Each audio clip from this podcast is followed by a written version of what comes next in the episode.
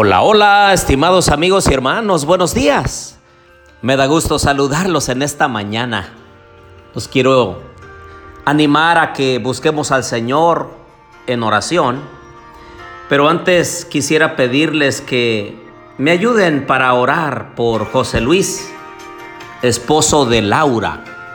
Él está internado, tiene una complicación de salud muy grande, tiene cáncer y necesita de nuestras oraciones. También por aquellos que están pasando por desafíos, por complicaciones. Oremos. Querido Dios y bondadoso Padre, en esta mañana, Señor, venimos ante tu presencia para pedir tu ayuda y tu bendición. Tú sabes, Señor, la situación de cada uno. Tú sabes lo que cada uno enfrenta pero en esta mañana, en forma especial, queremos pedirte por José Luis, por su esposa Laura. Señor, interven en una forma poderosa en la vida de él.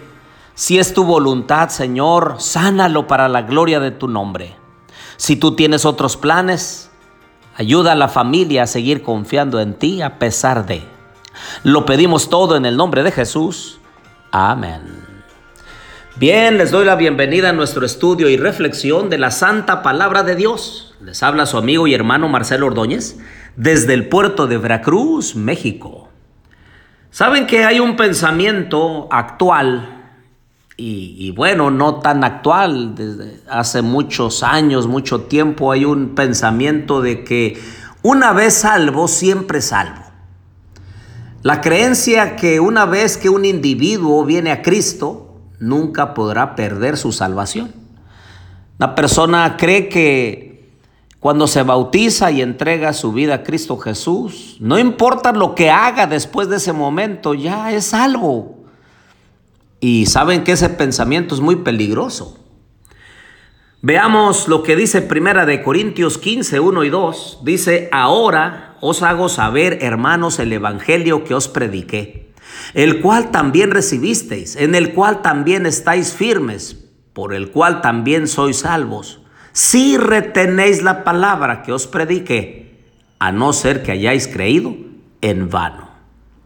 Segunda de Pedro 2, 20 al 22 añade, porque si después de haber escapado de las contaminaciones del mundo por el conocimiento de nuestro Señor y Salvador Jesucristo, de nuevo son enredados en ellas y vencidos, su condición postrera viene a ser peor que la primera. Pues hubiera sido mejor para ellos no haber conocido el camino de la justicia, que habiéndolo conocido, apartarse del santo mandamiento que les fue dado. Les ha sucedido a ellos según el proverbio verdadero. El perro vuelve a su propio vómito y la puerca lavada vuelve a revolcarse en el cieno. Por otro lado, el apóstol Pablo añade en 1 de Corintios 9, 26 y 27, por tanto yo de esta manera corro, no como sin tener meta. De esta manera peleo, no como dando golpes al aire, sino que golpeo mi cuerpo y lo pongo eh, como mi esclavo, no sea que habiendo predicado a otros, yo mismo sea eliminado.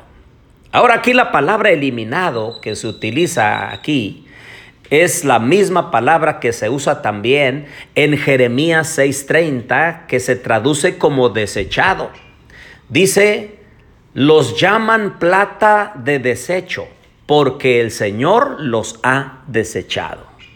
Ah, queridos amigos y hermanos, cuando aceptamos a Cristo, nuestros nombres son colocados en el libro de la vida. Siendo que pueden borrarse, es posible que aquellos que una vez aceptaron a Jesús, después lo rechacen.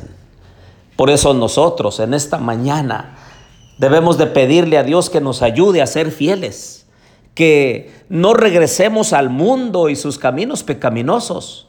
Si tú, querido amigo y hermano, has aceptado a Jesús, persevera en Él, persevera en la palabra del Señor, toma tiempo para orar. Si tú y yo descuidamos nuestra vida devocional, si tú y yo descuidamos de hacer lo recto delante de los ojos de Dios, si tú y yo descuidamos el compartir con otros el Evangelio, si tú y yo descuidamos la conexión real con Cristo Jesús, diaria, creciente, firme, entonces existe una posibilidad muy grande que tú y yo podamos apostatar de la fe. Los invito en esta mañana para que estemos determinados a seguir el camino que conduce a la vida eterna. Oremos. Querido Dios y bondadoso Padre, en esta mañana, Señor, quiero pedirte bendición por mis amigos y hermanos. Tú conoces a cada uno, tú conoces sus luchas, pero que en medio de esas luchas y complicaciones, ellos se arraiguen en la roca eterna que es Cristo Jesús. No permitas que ninguno de ellos se aparte de tu evangelio, Señor. Que nada ni nadie nos aparte del amor de Cristo Jesús. Y si alguno está transigiendo, está jugando con la tentación, Señor, tu Santo Espíritu lo redarguya y entonces se determine a ser fiel totalmente.